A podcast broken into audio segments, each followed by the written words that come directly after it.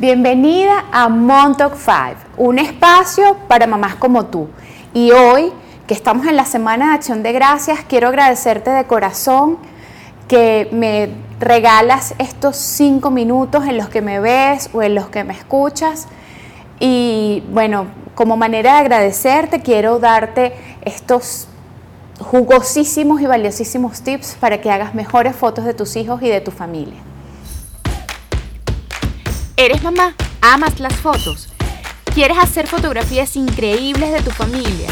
Estoy segura que quieres recordar cada detalle de ese amor. Entonces, estos 5 minutos son para ti. Bienvenida a Montauk Mi nombre es Aldrina Valenzuela Rojas y este es mi podcast de fotografía para mamás.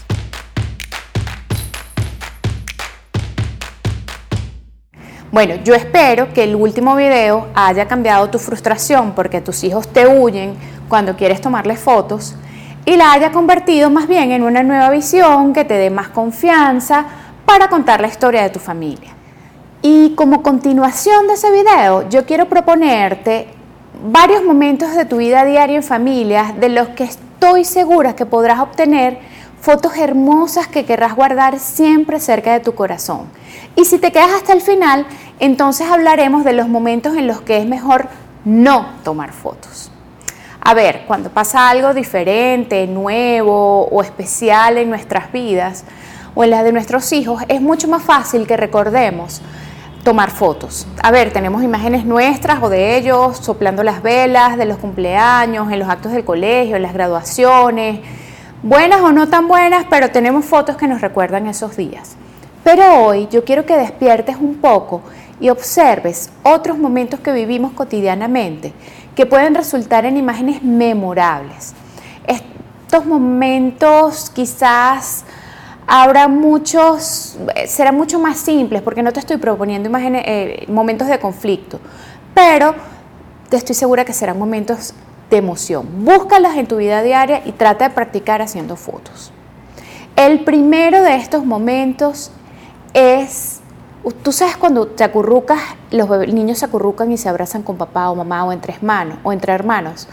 Yo creo que no hay un momento más dulce que ese y es de repente en la mañana o después de la siesta cuando no, no queremos levantarnos y se nos pegaron las sábanas y nos acurrucamos. Bueno, mientras perfeccionamos la técnica, te propongo que tengas a mano la cámara siempre lista. Por ahora vamos a tomar fotos durante el día. Más adelante, en otro capítulo, te enseñaré cómo hacer fotos en oscuridad sin flash. El segundo momento puede traernos muchas sorpresas divertidas. A ver, de repente la casa se queda en silencio. ¡Ay, susto! ¿Qué estarán haciendo? Es lo que pensamos siempre, ¿no?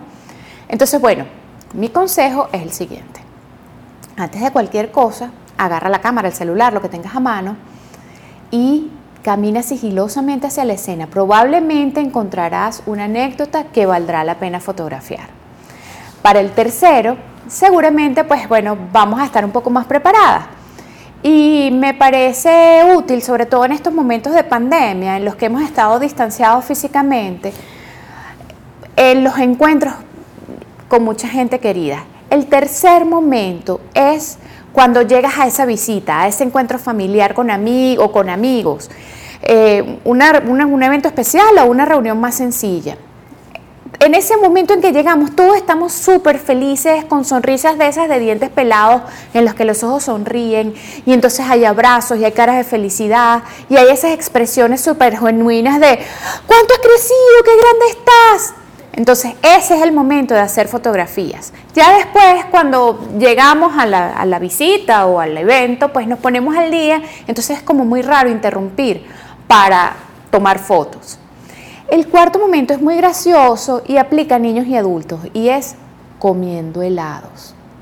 Esta es una escena en la que me gusta incluir desde a los bebés hasta los abuelos.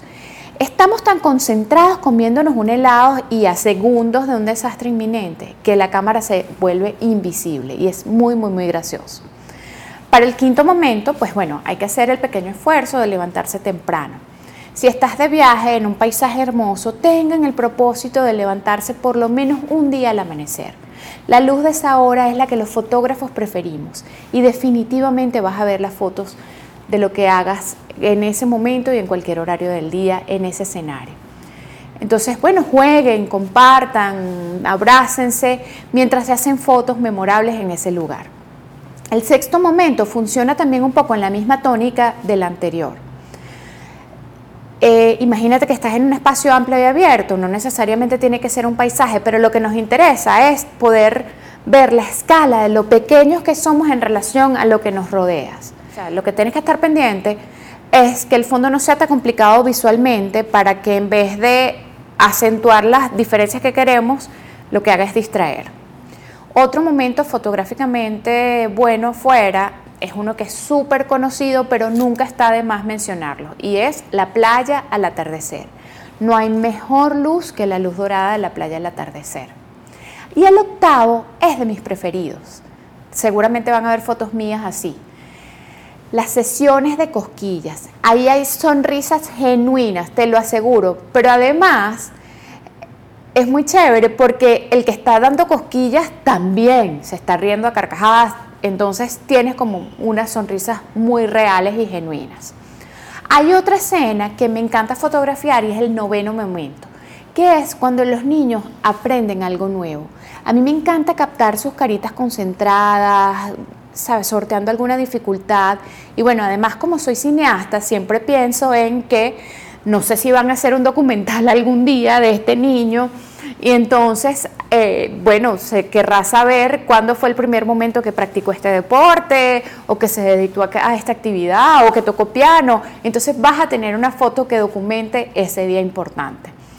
Hablemos ahora de cómo darte cuenta de que tu familia quizás no está de mejor ánimo para tomarse fotos. A ver, quizás tienen hambre.